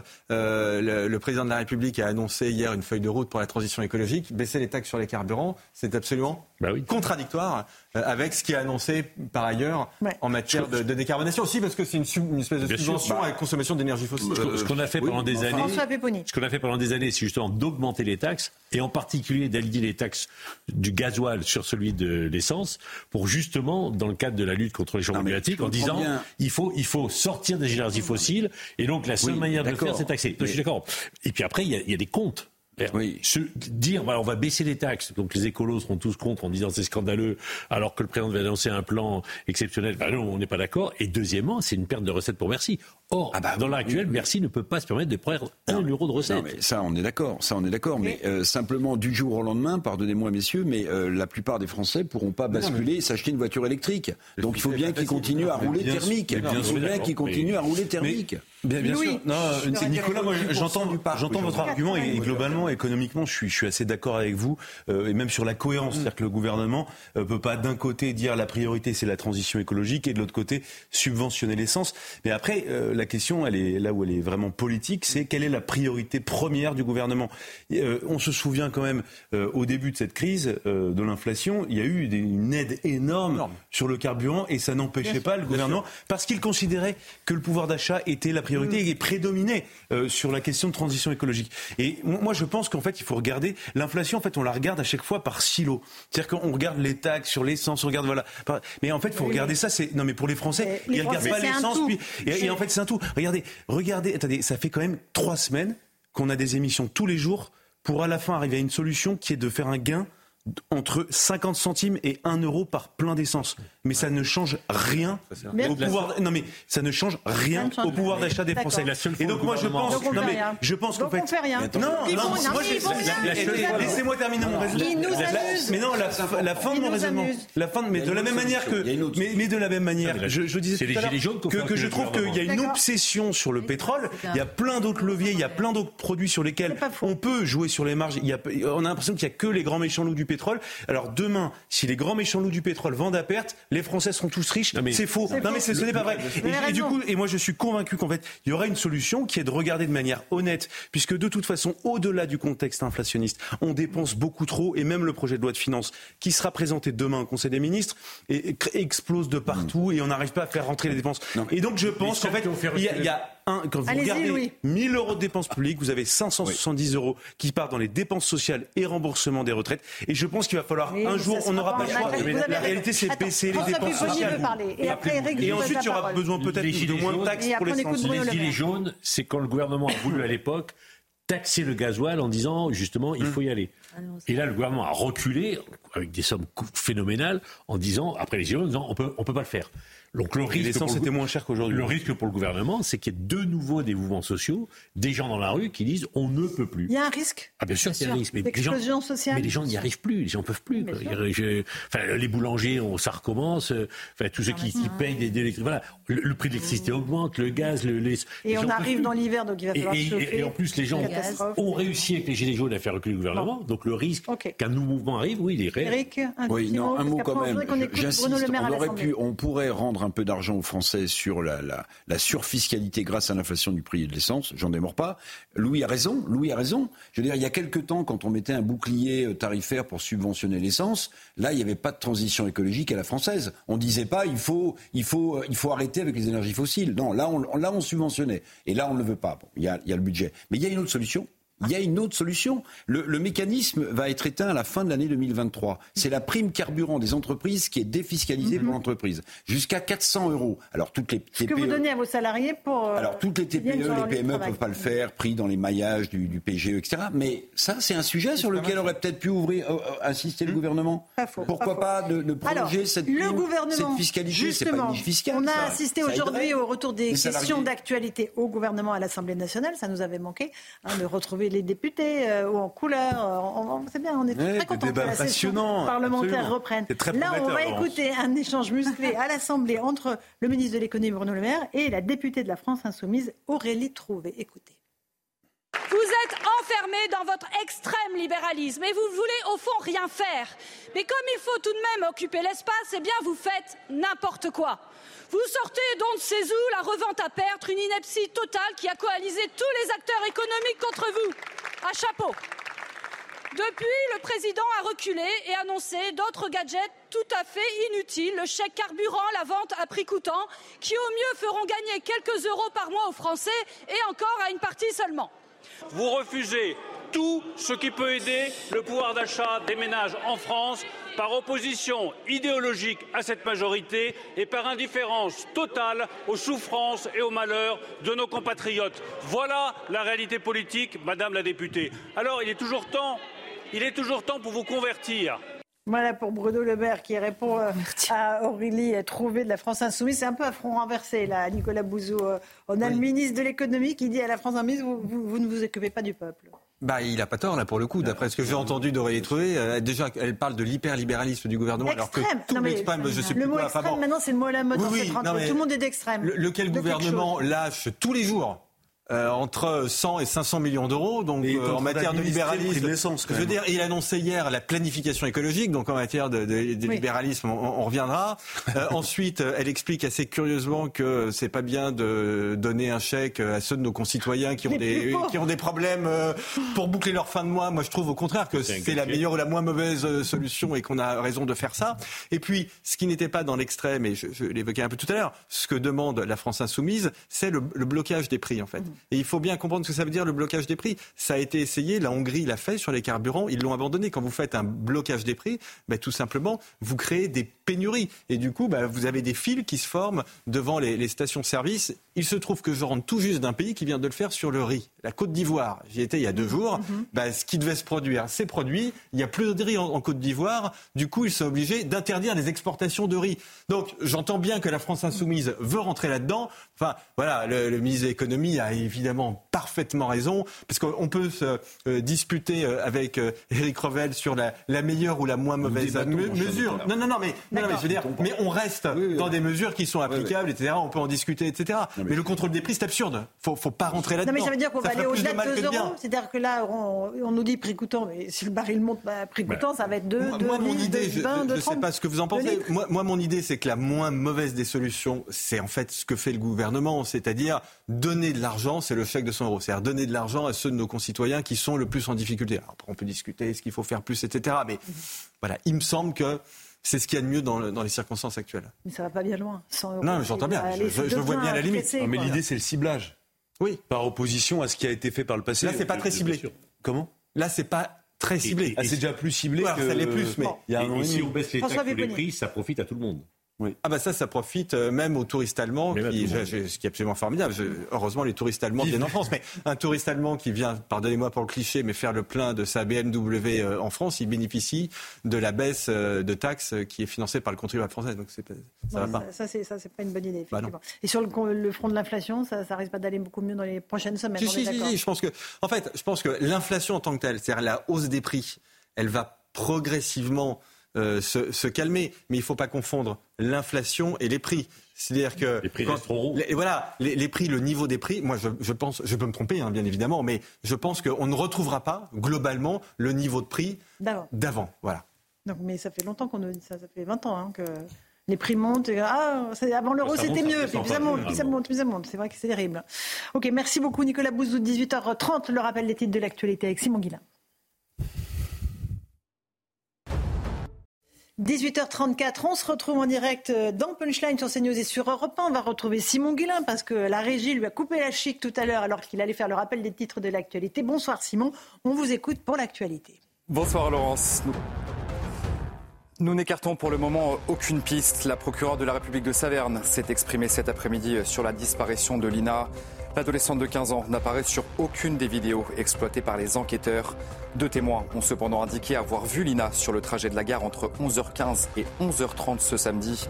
Alors que son téléphone a lui cessé d'émettre à 11h22, aucune activité bancaire n'a été constatée sur son compte en banque. Alors que le gouvernement veut renforcer le dispositif de lutte contre le harcèlement scolaire, eh bien on apprend aujourd'hui que deux suspects mineurs ont été interpellés.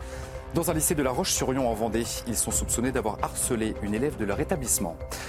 Après de nombreuses tentatives de traverser de la Manche la nuit dernière, une migrante de 24 ans de nationalité érythréenne a été retrouvée morte sur une plage de la commune de Sangatte dans le Pas-de-Calais, vraisemblablement morte par noyade. Une enquête a été ouverte pour déterminer les causes exactes de sa mort.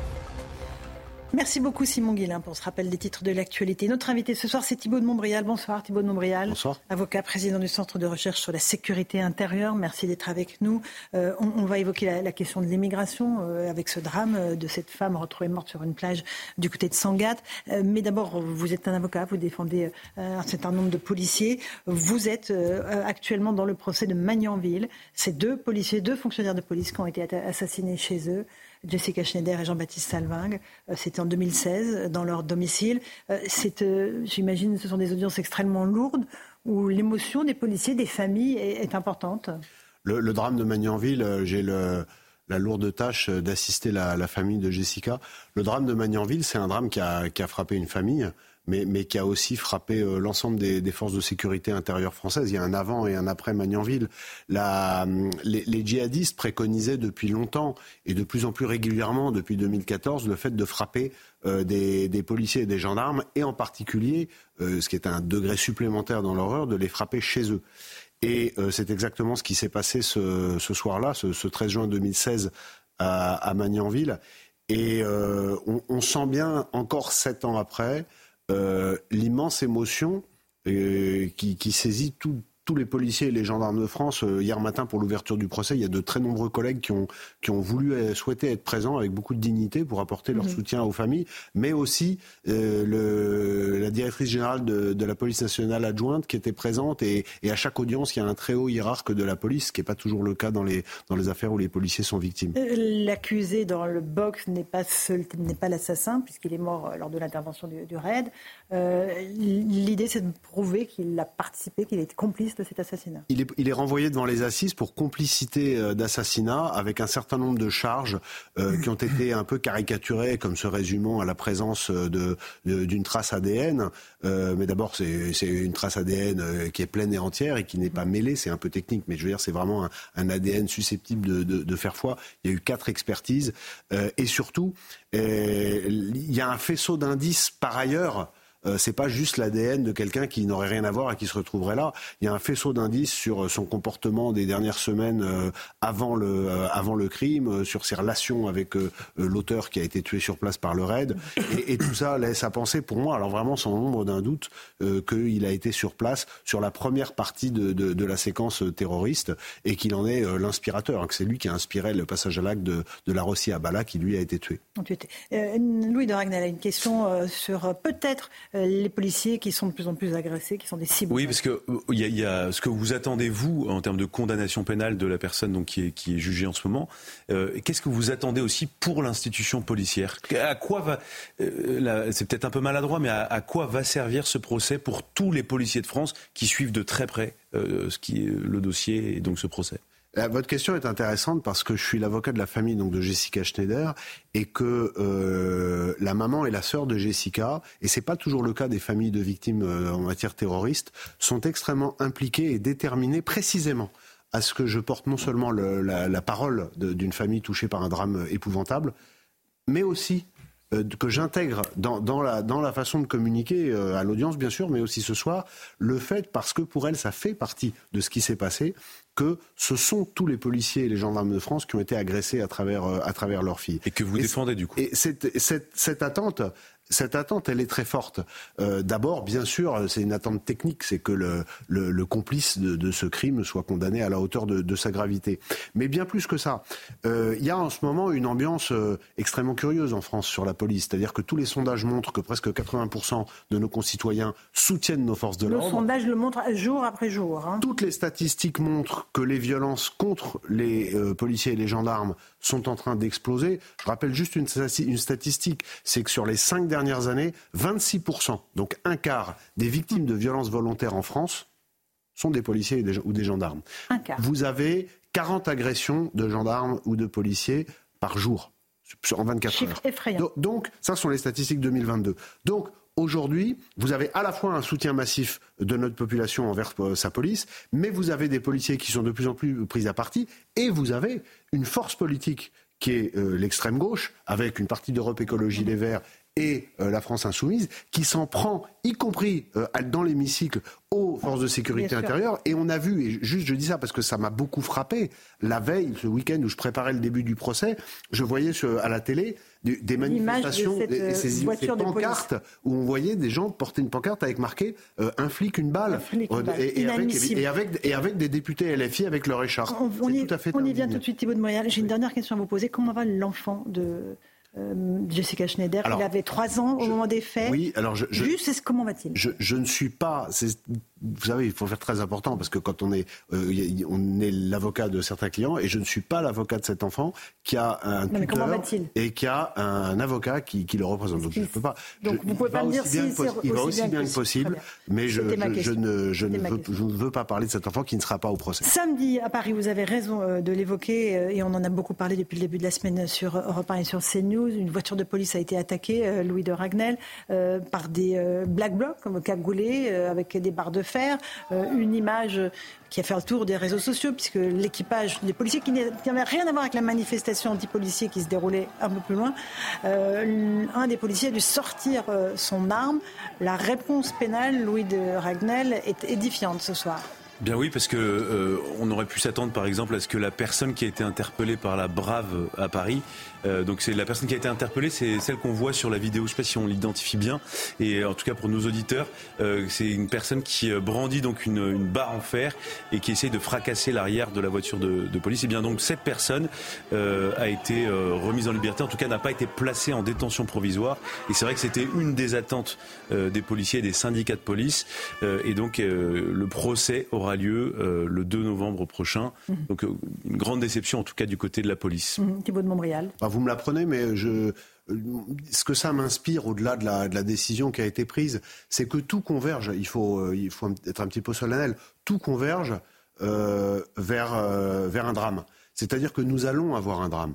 L'image de samedi, elle, elle, elle, elle est elle est glaçante parce qu'on on comprend dès le début des images, dès qu'on voit cette espèce de meute qui chasse la voiture et qu'on voit que 100 mètres plus loin il y a un embouteillage, mmh. on sait qu'il va y avoir un contact.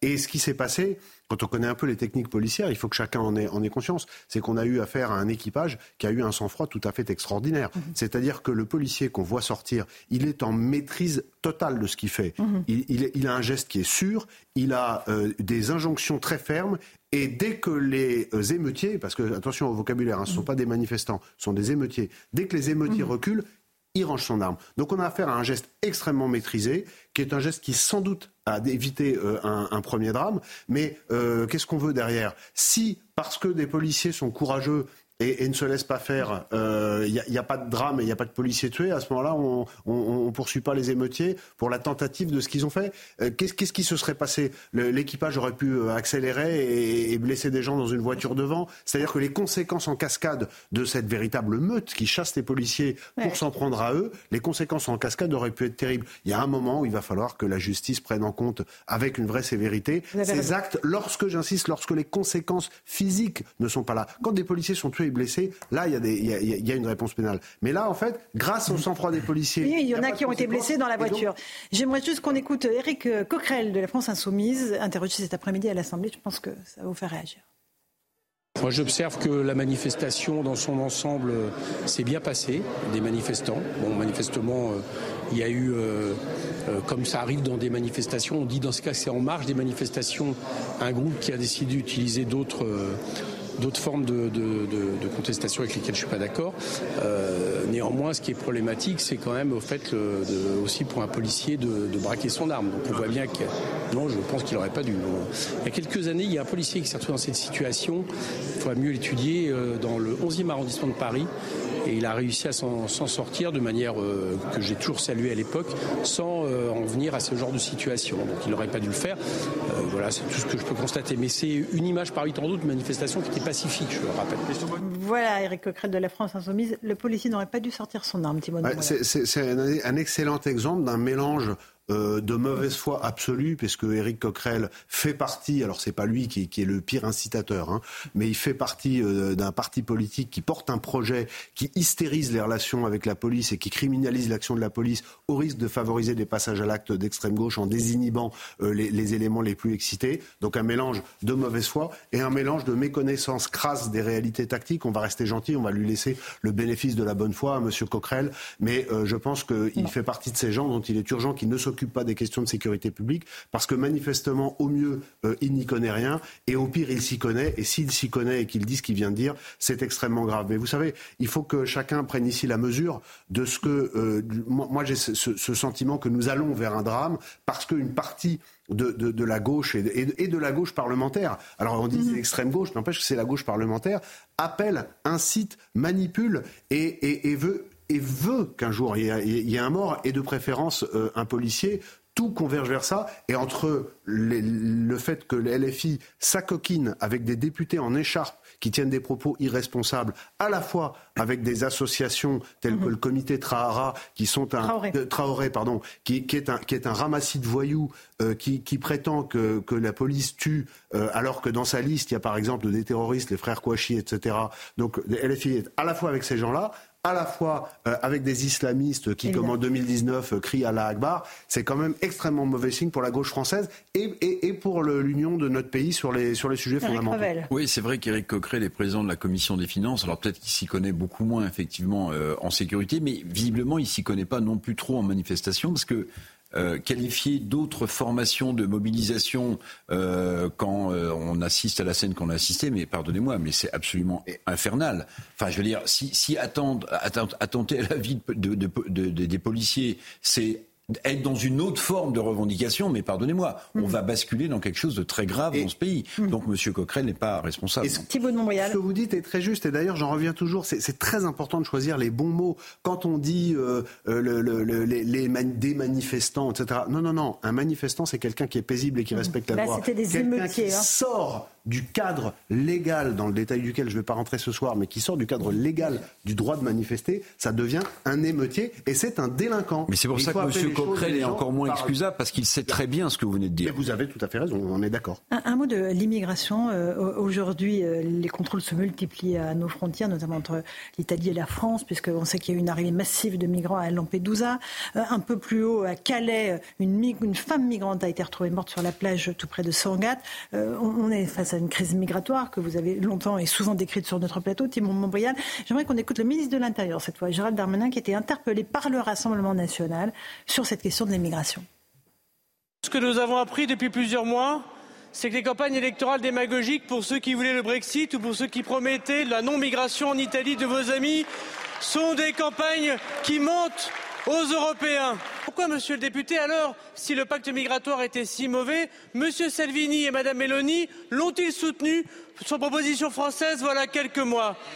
Vous êtes totalement schizophrénique. Vous refusez que nous réglions les problèmes, même quand vos amis soutiennent la proposition du président de la République. Les contrôles aux frontières européennes, c'est une proposition du président de la République que vos députés au Parlement européen ont refusé. L'enregistrement des étrangers aux frontières de l'Europe, c'est une proposition que vous refusez au Parlement européen. Et si nous ne protégeons pas nos frontières aujourd'hui au Parlement européen, c'est à cause des députés du Rassemblement national à Sergio Chris. Voilà, pour Gérald Darmanin qui fait de la politique, euh, c'est de la faute des députés du Rassemblement national si les, euh, les contrôles aux frontières ne sont pas effectués? Non, c'est de la faute euh, de, la manière d'appréhender globalement les questions migratoires dans la vie politique française comme dans la vie politique européenne depuis des décennies. Il faut complètement changer de braquet. Il y a des exemples qui montrent que c'est possible. Le Danemark l'a fait, l'Allemagne l'a fait partiellement, même si c'est loin d'être parfait. Il y a un moment où il faut se souvenir que la démocratie, c'est l'expression de la volonté populaire. On ne peut pas avoir aujourd'hui un système européen qui fonctionne avec une commission qui décide alors qu'elle n'a pas de représentation démocratique, une, euh, euh, une, juridiction européenne qui a encore rendu un arrêt absolument lunaire euh, la, semaine dernière, qui entrave encore la possibilité de chaque État de, contrôler sa, frontière. Donc à un moment donné, il va falloir s'arrêter. On n'est plus dans le pour ou contre le projet de loi, on n'est plus dans la, bataille tactique, on est encore moins dans la petite poloche comme on vient de le voir, mais c'est la règle du jeu hein, à l'Assemblée. Je pense qu'il faut prendre du, du recul et il faut complètement changer de braquet. Il faut que la France cesse d'être un État euh, qui soit un pot de miel pour euh, l'immigration. Il y a des leviers sur lesquels on peut agir et des leviers sur lesquels on peut agir sans même changer la loi. C'est une question de courage politique. Par exemple? Il faut absolument casser euh, l'aspect incitatif d'un certain nombre de mesures sociales. Il y a un effet attractif. Cassons-le, durcissons euh, les, conditions d'accès à notre nationalité. Je vous donne un exemple. Vous avez par exemple pour le regroupement familial, on me dit le regroupement familial c'est sacré, c'est la jurisprudence européenne, etc. Mais les conditions du regroupement familial, chaque pays les maîtrise encore. Figurez-vous par exemple qu'il y a un, niveau de ressources minimum qui est exigé pour pouvoir accueillir sa famille, et qu'en France on compte parmi les ressources acquises pour avoir le droit de faire venir sa famille, les aides sociales. Vous avez des pays, par exemple le Danemark, où seul le revenu du travail est pris en considération. Donc, nous pouvons accueillir ponctuellement des gens dont éventuellement nous avons besoin, comme par exemple les médecins. Mais pour ça, il faut que nous traitions l'immigration comme un sujet de souveraineté. Il n'y a pas de droit à venir en France, il n'y a pas de droit à être français. Ce n'est pas un sujet à traiter par l'émotion, c'est un sujet de souveraineté qu'il faut traiter comme tel en protégeant notre population et, j'ose le dire quand même, à travers les conséquences que ça a, notre civilisation. Euh, Thibault de Montbrial, il y a un sujet qui revient en boucle depuis euh, maintenant une dizaine d'années, c'est la question des laissés-passer consulaires. Euh, on voit qu'Emmanuel Macron a tenté plusieurs recettes. Il a essayé d'être gentil avec les pays du Maghreb, puis il les a menacés, il a restreint la délivrance de visas. Aujourd'hui, une quasi rupture des relations même diplomatiques entre la France, notamment l'Algérie et le Maroc la délivrance des laissés-passer consulaires qui sont indispensables pour expulser un clandestin euh, aujourd'hui euh, atteignent des taux extrêmement bas. Euh, vous, si vous étiez en responsabilité, qu'est-ce que vous feriez? Mais la logique aujourd'hui, elle est bloquée parce que personne ne casse euh, les, codes. Donc il y a toutes les mesures dont, je viens de parler. Et après, on peut tout à fait aller au bras de fer avec des pays dont vous venez de dire, c'est l'exemple de l'Algérie, mais c'est aussi l'exemple du Maroc, et vous avez raison de le souligner, que ce sont des pays qui de toute façon ne veulent plus euh, travailler avec nous et bien coopérer. Donc on est un petit peu comme des petits chiens qui courront dans l'espoir de recevoir une caresse de gens qui de toute façon ne voudront pas nous la donner. Donc on peut tout à fait dire, ben, c'est dans ces conditions, plus d'étudiants pendant deux ans, plus de laisser passer euh, pour euh, les familles euh, de la nomenclatura, parce que tous ces gens ont quand même une nomenclatura qui vient se faire soigner, voire profiter de résidences secondaires, etc. Allons au bras de fer. Ces gens ne nous aiment pas, ils ne nous aimeront pas plus, et, au moins en allant au bras de fer, on a une chance qu'ils nous respectent. Il nous reste un tout petit peu de temps, un petit peu de mon voyage. J'aimerais qu'on évoque le risque terroriste. Vous avez tenu la grande conférence de rentrée du Centre de recherche de la sécurité intérieure la semaine dernière.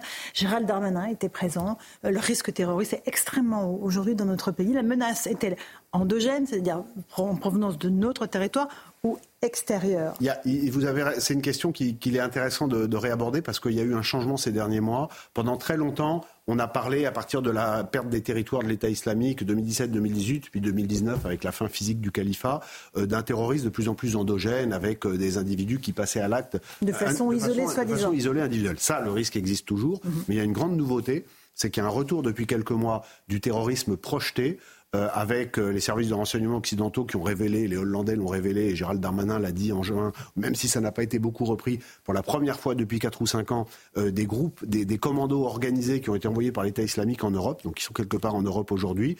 Nous avons toutes les raisons de penser que la France, et qui est déjà un objectif historique des islamistes, va le devenir plus encore. Pourquoi? Parce que nous avons en perspective, au bout de cette année qui commence, les Jeux Olympiques et tout un tas d'événements, les 80 ans du débarquement en Normandie, en Provence, chefs d'État mm. qui vont venir, sans compter le Tour de France et les événements plus classiques, le Tour de France le 14 juillet, les, les 100 jours de la flamme olympique.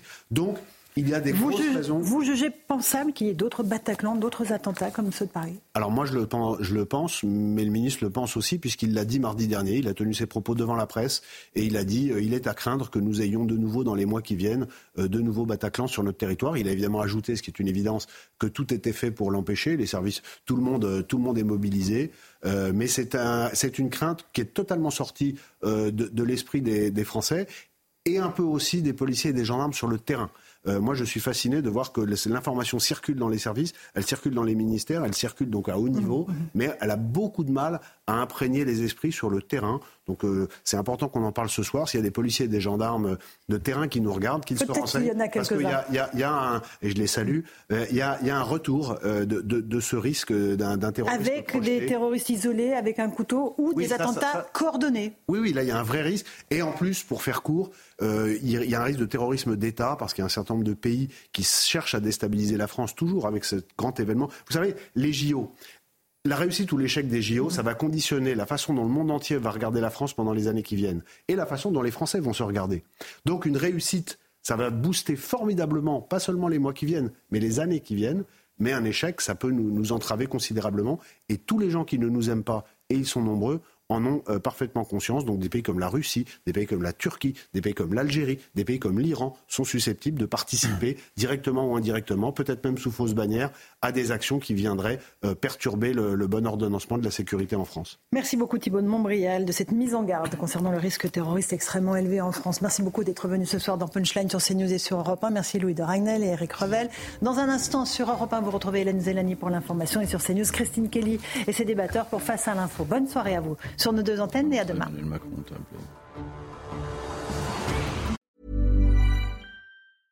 Imagine the softest sheets you've ever felt. Now imagine them getting even softer over time. That's what you'll feel with Bowl and Branch's organic cotton sheets. In a recent customer survey, 96% replied that Bowl and Branch sheets get softer with every wash. Start getting your best night's sleep in these sheets that get softer and softer for years to come. Try their sheets with a 30-night guarantee. Plus, get 15% off your first order at bowlandbranch.com. Code BUTTERY. Exclusions apply. See site for details.